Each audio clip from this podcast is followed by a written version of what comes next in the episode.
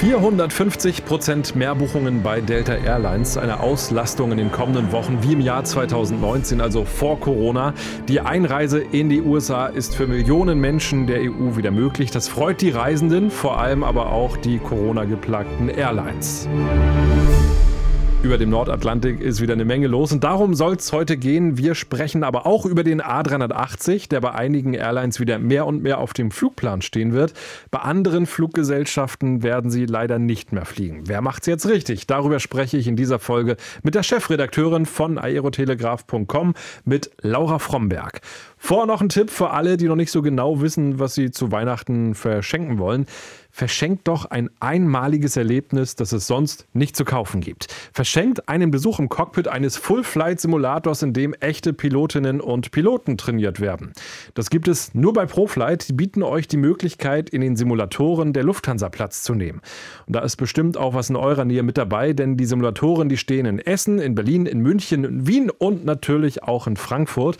Und damit es euch ein bisschen leichter gemacht wird, werdet ihr von echten Piloten begleitet. Es gibt ein Briefing vorab und im Simulator wird euch dann gesagt, welchen Knopf ihr drücken müsst und dann geht's los. Ihr steuert einen Airbus oder eine Boeing, ganz wonach euch ist. Alle Infos unter proflight.com und man kann sich auch selbst beschenken zu Weihnachten. Ne?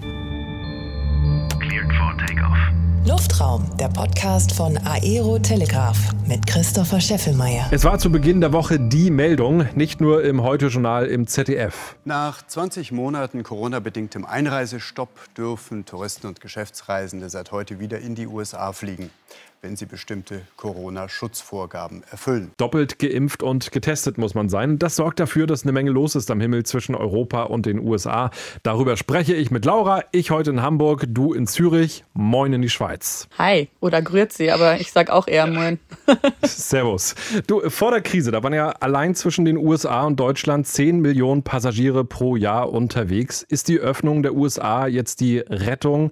Für die ja, hart getroffene Branche? Also ob es jetzt die Rettung ist, finde ich noch fraglich, weil natürlich auch noch ganz viele andere Strecken weiterhin nicht offen sind. Gleichzeitig die USA-Routen, die Transatlantikrouten sind schon essentiell jetzt gerade im Passagierverkehr. Ich meine, das ist die, die Strecke London-New York zum Beispiel war die Strecke, auf der British Airways erstmals überhaupt jemals mehr als eine Milliarde Dollar Umsatz gemacht hat. Und das ist schon einfach eine wirklich eine sehr große Zahl und daran sieht man, wie wichtig das war. Und ich glaube, dass dieser Verkehr nicht möglich war, war natürlich auch eines der großen Probleme, warum die Airlines sich so lange nicht so richtig erholen konnten jetzt, obwohl langsam viel wieder losging. Ja, wenn wir uns das mal für Lufthansa angucken, 160 Verbindungen zwischen Frankfurt und München und den USA gibt es jetzt wieder pro Woche und Lufthansa verdient ein Drittel äh, ja, ihres Umsatzes auf genau diesen Strecken. Wird Lufthansa jetzt auch mit ihrem großen Markt in Nordamerika zu einem möglichen großen Gewinner zählen? Ja klar, also für die Lufthansa-Gruppe ist das jetzt, glaube ich, wirklich äh, eine extrem wichtige Entwicklung gewesen und das da hat auch Carsten Spohr immer wieder betont. Davon hängt ab, wie, wie schnell und wie gut man sich erholt. Ähm, das hat er im Sommer gesagt und jetzt, es hat ja länger gedauert als gedacht. Soweit, wie es jetzt, wie man das sehen kann, ist, sind die Buchungen gut angelaufen. Ich glaube, bei Delta redet man von 100 Prozent Auslastung der Flüge der ersten ähm, und auch bei Lufthansa und Swiss und äh, sieht es ähnlich aus. Insofern grundsätzlich läuft das gut an. Ich glaube, jetzt geht es ein bisschen darum zu zeigen, dass man das halten kann, weil gleichzeitig das Reisen ja jetzt nicht einfacher geworden ist. Und ich glaube, die Leute, die in die USA reisen wollen und müssen, um Verwandte zu besuchen oder um Geschäftskontakte zu pflegen, das ist eine Sache. Äh, und Urlauber hingegen hätten ja noch andere Alternativen. Das haben wir ja während der Pandemie gemerkt. Und um die Leute zu halten, muss man jetzt, glaube ich, als Airline beweisen, dass man das hinkriegt, das Reisen so möglichst stressfrei äh, ablaufen zu lassen, trotz Pandemie. Ja, das ist Sache der Airlines, ne? aber auch der Flughäfen. Frankfurt rechnet ja äh, damit, ähm, dass jetzt bis Ende des Monats 400.000 Passagiere mehr in Frankfurt ein- und umsteigen. Und Fraport warnt ja auch schon davor, dass es bei der Abfertigung Probleme geben könnte. Also das scheint das System auch schon ein bisschen am Limit zu sein. Woran liegt das eigentlich? Wir haben das ja auch in Berlin gesehen oder im Sommer in Düsseldorf, auch in äh, Zürich. Da ist es ja teilweise wirklich voller gewesen gewesen als normal. Was sind da die Gründe? Mhm, das ist, also das Problem ist, oder es ist multifaktoriell, dieses äh, Versagen, wie man das so schön sagt. Und das ist einerseits liegt es daran, dass natürlich wegen der Pandemie dass viel Kurzarbeit herrschte jetzt in den letzten Monaten und auch teilweise immer noch herrscht. Ähm, weil auch wenn man jetzt gerade das Gefühl hat, es ist wieder super viel los, wir sind noch nicht auf den Niveaus von vor der Pandemie. Dass diese Schlangen so lang sind und das ist jetzt wieder ein anderer Faktor, das liegt daran, dass zusätzlich dazu, dass vielleicht nicht immer genauso viel Personal vorhanden ist, wie man sich das wünscht, auch dieses Personal viel mehr machen muss. Früher, wenn wir jetzt nach, von Zürich nach Hamburg beispielsweise geflogen sind, ähm, mussten wir, wenn wir kein, wenn wir kein Gepäck aufzugeben hatten, konnte man einfach direkt zur Sicherheitskontrolle und dann zum Gate. Jetzt teilweise, je nachdem, wie das mit Dokumente hochladen ist, muss man sich seine Bordkarte abholen, weil alles geprüft werden muss. Und bei Flügen in die USA zum Beispiel muss man noch einen Test vorweisen und das muss alles geprüft werden vom Personal.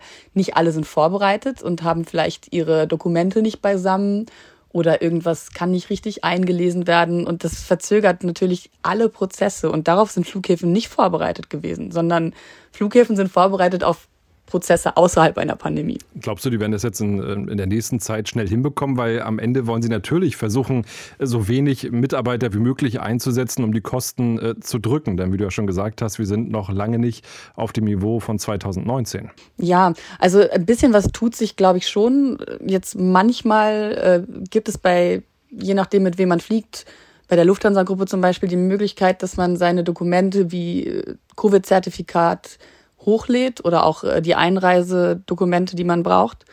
Ähm, das gibt es. Ich bin jetzt relativ viel geflogen in letzter Zeit und es hat in 60 Prozent der Fällen funktioniert und in den anderen 40 Prozent nicht. Und ich glaube, das wird wahrscheinlich noch alles optimiert. Ähm, das ist irgendwie so ein Learning by Doing und mit relativ viel Stress verbunden natürlich für alle Beteiligten, aber alle haben natürlich ein Interesse daran, dass es funktioniert mal gucken, ob das jetzt wirklich irgendwann total reibungslos läuft. Äh, ich hoffe natürlich auch ein bisschen, dass es nicht möglich, äh, nötig sein wird in ein paar Monaten, sondern wir so wie früher reisen können. Who knows? Ich glaube so, dass es ganz, ganz entspannt äh, easy sein wird und wir eine halbe Stunde vor Abflug irgendwo erscheinen durch die Sicherheitskontrolle äh, und dann direkt ins Flugzeug. Das so einfach wird das jetzt erstmal noch eine Weile nicht sein.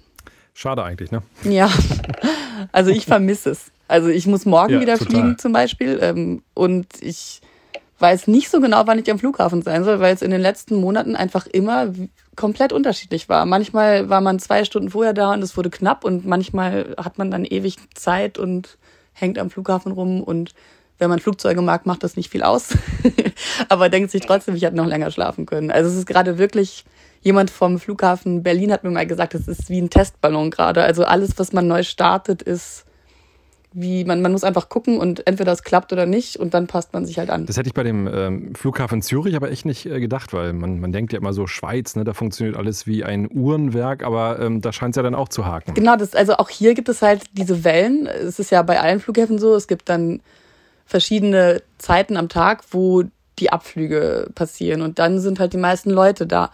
Und die Zeiten haben sich ein bisschen verändert und das sind eigentlich, wenn diese Schlangen vorkommen, das sind gar nicht so so lange Zeiten. Also man hat einfach dann Pech in dem Moment, beziehungsweise man fällt halt genau in diese Welle rein. Und auch in Zürich müssen halt Dokumente kontrolliert werden. Auch in Zürich gibt's Herbstferien und hier gibt's leider noch die Leute, die gerne viel Geld ausgeben fürs Fliegen. Insofern, ähm, ja, also auch Zürich hat, hat da noch nicht die optimale Lösung gefunden. Auch wenn es jetzt hier nicht so super dramatische Szenen gab, wie jetzt damals, äh, als es in Düsseldorf zum Beispiel mal die Polizei eingesetzt wurde beim Check-in von Pegasus Airlines. Das war ja in den letzten Sommerferien mal der Fall. Ja, auf vielen Flughäfen ist jetzt ähm, zu bestimmten Zeiten wieder mehr los. Ähm, Airlines melden, dass ihre Flugzeuge deutlich besser gefüllt sind als noch vor einigen Monaten. Und das sorgt auch dafür, dass British Airways ihre A380 äh, teilweise wieder einsetzt. Gerade läuft ja der große Test zwischen London Heathrow und Frankfurt am Main. Ähm, also bei British Airways äh, jetzt der A380 wieder zurück, bei Emirates jetzt ja auch immer mehr Strecken, die wieder mit dem riesen Airbus geflogen werden. Machen die das jetzt richtig oder macht Lufthansa es richtig oder Air France, bei denen der A380 keine Rolle mehr spielt? Der Airbus A380, das ist so ein, ich finde es ein spannendes Thema, weil je nachdem, was für eine Strategie eine Airline hat, was so das Kerngeschäft einer Airline ist, macht er mehr oder weniger Sinn. Ich glaube, ähm, wenn man einen Airbus A380 in der Flotte hat, ich hätte ihn jetzt nicht äh, in Rente geschickt, ehrlich gesagt, weil viele Passagierinnen und Passagiere lieben den Airbus A380. Mir ist es erlebt, äh, mir ist das passiert. Also ich liebe den Airbus A380 auch übrigens. Wenn, wenn ich mir aussuchen kann, womit ich fliege, dann würde ich mich wahrscheinlich schon für den entscheiden, weil es ein ganz besonderes Gefühl ist, finde ich. Und es ist, man hat mehr Platz in der Kabine und es ist alles so ein bisschen sanfter. Also es ist, und ich glaube, das finden viele. Und es ist natürlich einfach faszinierend, mit sowas Großem abzuheben. Als ich mit meiner Mutter geflogen bin, meinte sie, sie hat sowas noch nie erlebt beim Fliegen. Und ähm, sie ist jemand, dem eigentlich völlig egal ist, wo sie gerade einsteigt. So. Und ich glaube, das wird oft noch von Airlines unterschätzt. Also zum Beispiel, man könnte ja einfach sagen, also man könnte ja aktiv damit Marketing machen zum Beispiel und sagen, hier bei uns haben sie den Super Jumbo und äh, fliegen sie doch damit nach New York und so. Und stattdessen wurde einfach oft, jetzt zum Beispiel von Lufthansa oder Air France, einfach wie ein weiteres Flugzeug benutzt und nicht speziell vermarktet. Das hat Emirates zum Beispiel ganz anders gemacht. Und äh, bei Emirates gibt es natürlich noch diese Bar, die ganz viele Leute toll finden, die man natürlich aber nur nutzen kann, wenn man für die Business Class zahlt. Aber also andere, es gibt Airlines, die vermarkten ihren Airbus A380 und das funktioniert. Und ich glaube, Tim Clark, der Emirates-Chef, hat auch mal gesagt, dass 80 Prozent der Gewinne durch den Airbus A380 erwirtschaftet werden. Was genau er damit meint, könnte man wahrscheinlich irgendwie noch genauer sagen, aber also auf jeden Fall ist der Airbus A380 für Emirates ein super Gewinnbringer gewesen. Dem bleibt ja auch gar nichts anderes übrig. Ne? Mehr als 100 A380 in der Flotte, also die könnten jetzt ja gar nicht umsteigen, die müssen den A380 weiterfliegen. Genau, die haben jetzt hier Airbus A380 und müssen es auch entsprechend verkaufen und vermarkten. Das stimmt. Die anderen, also das ist eben auch so, die haben noch die 777, die Boeing 777 und das ist schon mal ein ganz anderes Flugerlebnis und auch eine andere Kabine, wenn man Emirates äh, sonst kennt, also man die Super Jumbos kennt, klar. Ähm, und gleichzeitig bei Emirates ergibt es zumindest vom Geschäftsmodell her irgendwie noch Sinn, wenn man dieses Hub-Modell denkt. Also dafür wurde der Airbus A380 ja auch äh, gemacht, dass, dass man wie an Dubai gedacht hat und man fliegt an diese großen Drehkreuze und verteilt von da aus die Passagiere weiter. Und das hat dann ja irgendwann nicht mehr stattgefunden, sondern man hat gemerkt, die Leute wollen lieber direkt fliegen und an teilweise auch sekundäre Ziele und mehr Frequenzen. Und dann wird es natürlich schwieriger, ein großes Flugzeug vollzukriegen. Und dann kam jetzt die Pandemie. Und ähm, ich, durch die Pandemie ändert sich das Ganze schon noch mal ein bisschen. Also es gibt wieder mehr Umsteigeflüge und eben auch mehr Codeshares, weniger Frequenzen und so. Also es ist, ich, ich würde nicht sagen, dass es kein Geschäftsmodell mehr gibt, in dem ein Airbus A380 Sinn macht. Gerade an Großflughäfen wie jetzt auch Heathrow oder so, wo, wo man wirklich nicht viel nicht viel Kapazität hat. Mit zwei Start- und Landebahnen, da geht dann ja auch nicht viel. Ich glaube, das ist dann vielleicht auch der Unterschied äh, zwischen Lufthansa und British Airways, die ja dann doch immer relativ ähnlich aus meiner Wade äh, so funktionieren.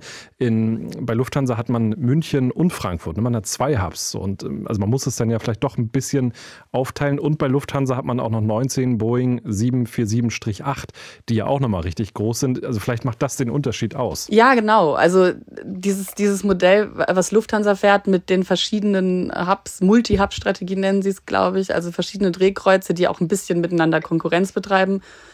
Da ist es natürlich schwieriger, für dieses Flugzeug dann irgendwie genau die Nische zu finden. Die Nische ist vielleicht nicht mal das richtige Wort, aber den Einsatz zu finden. Und insofern, ja, das, ist der, das könnte der Unterschied sein. Ich glaube trotzdem, dass es auf einigen Strecken funktioniert hätte.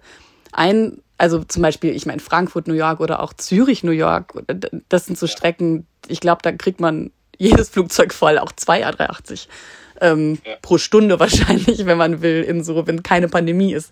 Das Problem beim A380 ist so ein bisschen, dass er eine relativ schwierige Frachtsituation hat, insofern, dass er nicht viel Fracht fasst. Und das ist, glaube ich, äh, für viele Airlines natürlich noch wichtig und ähm, ein wichtiges Argument, ob man jetzt den einsetzt oder die Boeing 747. Man merkt es ja auch, wenn man die Foren äh, durchguckt auf aerotelegraph.com, ist wirklich ein Thema, was total diskutiert wird immer und total emotional auch diskutiert wird. Und äh, man denkt sich ja als Beobachter dann schon, ich meine, bei Lufthansa in Frankfurt werden die sich schon auch äh, Gedanken gemacht haben darüber, warum sie es so machen, wie sie es machen.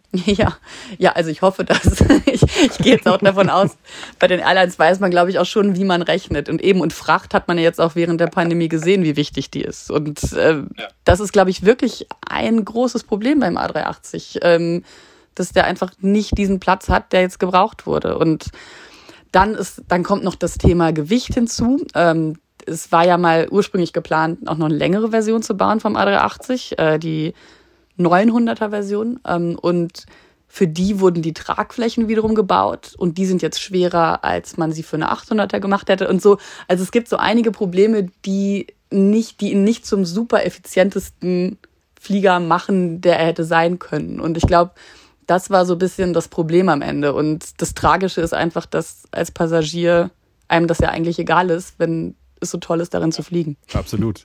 Ja, und das alles führt jetzt ja auch dazu, dass im ähm, Dezember der letzte A380 in Hamburg-Finkenwerder an Großkunde Emirates übergeben wird. Aber was du auch sagtest, ich hatte jetzt auch überlegt, im Dezember nochmal wegzufliegen. Und zuerst hatten wir gesagt, oh, lassen wir an die Algarve fliegen. Aber der Winterflugplan ab Hamburg, der ist irgendwie jetzt auch nicht so prall. Und am Ende habe ich auch gesagt, komm, dann A380 nach Dubai. Ja, oder? Also ich finde wirklich ich, also äh, gut, ich finde viele Flugzeuge toll, aber ich finde, es ist wirklich nochmal was anderes, mit einem Airbus A380 abzuheben. Man, man, es ist faszinierend, dass dieses Teil überhaupt irgendwie Total. schafft. Also natürlich. Ja, diese Stille, ne? Und ja, und auch wenn man unten drin sitzt, äh, die, die, Wände, die so gerade nach oben gehen. Ne? Genau. Man hat überhaupt nicht das Gefühl, in dieser Röhre zu sitzen, sondern es fühlt sich an wie in der Sporthalle. Ja, genau. Also man hat einfach echte eine, eine Decke. Komplett anderes Raumgefühl. Und ich gerade, das ist vor allem, es wird immer, äh, es werden natürlich oft irgendwie so die Business Class angepriesen und so. Und ich finde gerade in der Economy, dieses Raumgefühl macht sehr viel aus, ob man sich jetzt fühlt wie in einer Sardinenbüchse oder eben nicht. Ja, und auch Qantas wird jetzt wieder mit dem A380 bald unterwegs sein. Diese Woche gab es ja einen ganz interessanten Flug. Von Dresden aus, von den Dresdner Flugzeugwerken, ging es ähm, nach Sydney. Ein überarbeitetes Flugzeug. Das Fahrwerk wurde neu eingebaut, unter anderem. Und ähm, man kann wirklich sagen, ein XXXXL-Flug. Ja. ja, ich glaube, der war, es war eine Rekord. Äh eine Rekorddistanz und ich glaube auch, also von den Stunden her, das war absurd. Das ist aber auch nur möglich gewesen, weil natürlich keine Passagiere mitgeflogen sind und kein Gepäck. Also sonst wäre das schwierig geworden, diesen Flug zurückzulegen. Aber zeigt eben auch, auch in Australien der A380 jetzt bald wieder eine Option. Äh, und da, da war es ja wirklich auch so, dass da lange äh, im Prinzip kein Flugzeug hingeflogen ist, weil es gab ja äh, keine Ein- und Ausreisen. Ja, in der Tat. Also das ist wirklich, sich vorzustellen, wie das jetzt für Qantas ist, bald wieder abzuheben, das ist nochmal was ganz anderes als das, was wir erlebt haben, ehrlich gesagt. Also das Land ist ja sowieso extrem abhängig vom Luftverkehr und weil es ja so weit abgelegen ist von sehr vielen anderen, äh, von allen Reisemöglichkeiten eigentlich. Also ohne Flugzeug kommt man fast nirgendwo hin sonst. Und dann, also dann ist natürlich, äh, sind so A380 vielleicht auch schneller mal gefüllt. Ihr beobachtet ja den ganzen Markt, also ähm, Deutschland, Österreich und auch die Schweiz, wenn wir nochmal auf die Swiss äh, gucken. Da sind jetzt wieder alle 777 im Einsatz. Der letzte Prachter wurde auch wieder zurückgebaut zum ganz normalen Passagierjet. Das heißt, auch bei Swiss, da läuft es jetzt wieder ganz okay? Ja, ganz okay. Trifft es wahrscheinlich noch so am besten. Also sie haben schon noch ein paar Flugzeuge ähm, geparkt oder parkiert, wie man in der Schweiz sagt. Ähm, ähm, und dennoch, also es läuft wieder an. Man hat ja jetzt auch gesehen, jetzt bei den Quartalszahlen haben die Lufthansa Group Airlines erstmals wieder schwarze Zahlen erwirtschaftet. Das liegt in erster Linie daran, dass die Leute offensichtlich eine riesige Aufhol, ein riesiges Aufholbedürfnis hatten, was so Flugreisen betraf und überhaupt Urlaubsreisen, Sonne und so. Und insofern, ja, es läuft wieder an. Ich, ich bin trotzdem immer noch ein bisschen skeptisch. So, also wenn ich jetzt irgendwie gucke, wie die Zahlen sich entwickeln und dass da und da jetzt wieder irgendwelche neuen Maßnahmen irgendwie äh, es neue Maßnahmen gibt, ich weiß nicht. Also ich glaube, auch bei den Airlines ist man jetzt deswegen noch ein bisschen vorsichtig ähm, zu feiern. Und ich bin da ein bisschen optimistischer vielleicht oder hoffe das. Und gleichzeitig würde ich mich jetzt noch nicht trauen zu sagen, wir sind komplett über den Berg. Wir, die Branche. jetzt noch mal ganz zum Schluss der Blick nach Österreich zu Austrian. Was denkst du, wie werden die nach der Krise, wenn, wenn die dann irgendwann mal vorbei ist, äh, dastehen? Wird da Langstrecke noch ein großes Thema sein oder wird es dann bei den äh, Kürzungen bleiben? Weil äh, Sie haben jetzt ja angekündigt, gerade auf auf den äh, europäischen Strecken auch gegen Ryanair, die jetzt in Wien wieder wachsen wollen, äh, angreifen zu wollen. Wird da am Ende der Langstreckenverkehr noch eine große Rolle spielen? Also eine riesige Rolle hat der ja ehrlich gesagt bei Austrian jetzt in den letzten Jahren nicht unbedingt gespielt. Und ich glaube, das war bei Lufthansa jetzt ja auch schon länger so, dass die Tochter-Airlines sich gegenseitig ein bisschen gespeist haben mit Passagieren für verschiedene Langstreckenflüge. Ich glaube nicht, dass Austrian jetzt eine reine Europa-Airline wird. Und also sie wird weiterhin gewisse Langstrecken haben, weil die auch ab Wien natürlich noch Sinn machen. Ähm, und dieser Europaverkehr, das ist eine andere Geschichte. Es gab vor der Pandemie diesen absurden Kampf der Billigflieger und natürlich Austrian ist da auch irgendwie ein bisschen mit reingeraten. Ähm, diesen Preiskampf und dann sind einige, haben sich wieder zurückgezogen. Ich meine, Level zum Beispiel gibt's nicht mehr. Andere haben abgebaut. Ähm, dann jetzt sagt, und jetzt fängt es plötzlich wieder an und alle, alle stocken wieder auf ab Wien. Und ich frage mich dann, hat man was gelernt? so aus dem, was vorher passiert ist? Also, und wie soll das jetzt funktionieren? Weil jetzt alle wieder ihren Ausbau ankündigen. Also, Österreich ist wirklich ein spannender Markt und ich bin gespannt, was da, also wer, wer sich da nachhaltig ähm, profilieren wird, ganz ehrlich. Und die gerade so diese Europastrecken, Kurzstrecken, also ich meine, der Vorteil von Austrian ist natürlich, dass sie auf einigen Strecken, wo sie, wo sie dann in Wettbewerb treten mit Ryanair oder Wizz Air können sie sich leisten, diesen Preiskampf mitzumachen. Gleichzeitig hat man bei der Lufthansa-Gruppe aber auch gesagt, wir wollen keine Dumpingpreise bieten. Also mal gucken. Ich bin gespannt, wo das hinführt und auch, was das genau für Austrian bedeutet. Also ich glaube nicht, dass es jetzt die Langstrecken-Airline wird, aber es wird auch keine Europa-Airline, keine reine. Aber man will wirklich nicht in den Entscheidern bei Austrian da in der Haut stecken, ne? weil am Ende müssen sie die Preise irgendwie mitgehen, sonst haben sie auch keine Chance. Und ähm, es ist wirklich, wirklich eine, ja, ein schwieriger Preiskampf. Und am Ende hat es der Kunde in der Hand. Der muss dann entscheiden, ob er mit seinem Ticket auch faire Löhne unterstützen will oder ob er sagt, ist mir egal, ob da einer irgendwie 3,50 Euro die Stunde verdient. Ich will billig fliegen. Ja, genau. Also es ist ja eben, man hat ja als äh, Passagierin, Passagier schon auch noch die Möglichkeit, bisschen seine eigenen Entscheidungen zu treffen. Das ist genauso wie bei CO2-Kompensation und dem allen. Und also das mit den Preisen ist schon, wir haben heute in der Redaktion darüber geredet mal. Austrian bietet jetzt schon auch Flüge von Palma nach Wien an, die dann 16 Euro kosten. Aber nur in Kombination mit einem Hinflug. Äh, und dann kommt man irgendwie schon auf diese 60 Euro. Also es sind schon, es ist alles so ein bisschen an der Grenze, aber man hält sich schon noch ein bisschen an die Ansage, keine Dumpingpreise. Ja, es bleibt spannend. Es wird auf jeden Fall ein spannender Winter und ihr werdet das äh, ganz genau beobachten auf aerotelegraph.com. Jeden Tag äh, reinklicken, da verpasst ihr auf jeden Fall nichts. Laura, äh, danke dir für, für diesen Podcast und dann bis zum nächsten Mal. Ja, danke dir. Und wir zwei danken euch fürs Zuhören. Wenn euch dieser Podcast gefallen hat, dann bitte gerne eine Bewertung dalassen in eurer Podcast-App und am besten ihr abonniert diesen Podcast, dann verpasst ihr auf keinen Fall die nächste Folge. Luftraum, der Podcast von Aero Telegraph mit Christopher Scheffelmeier.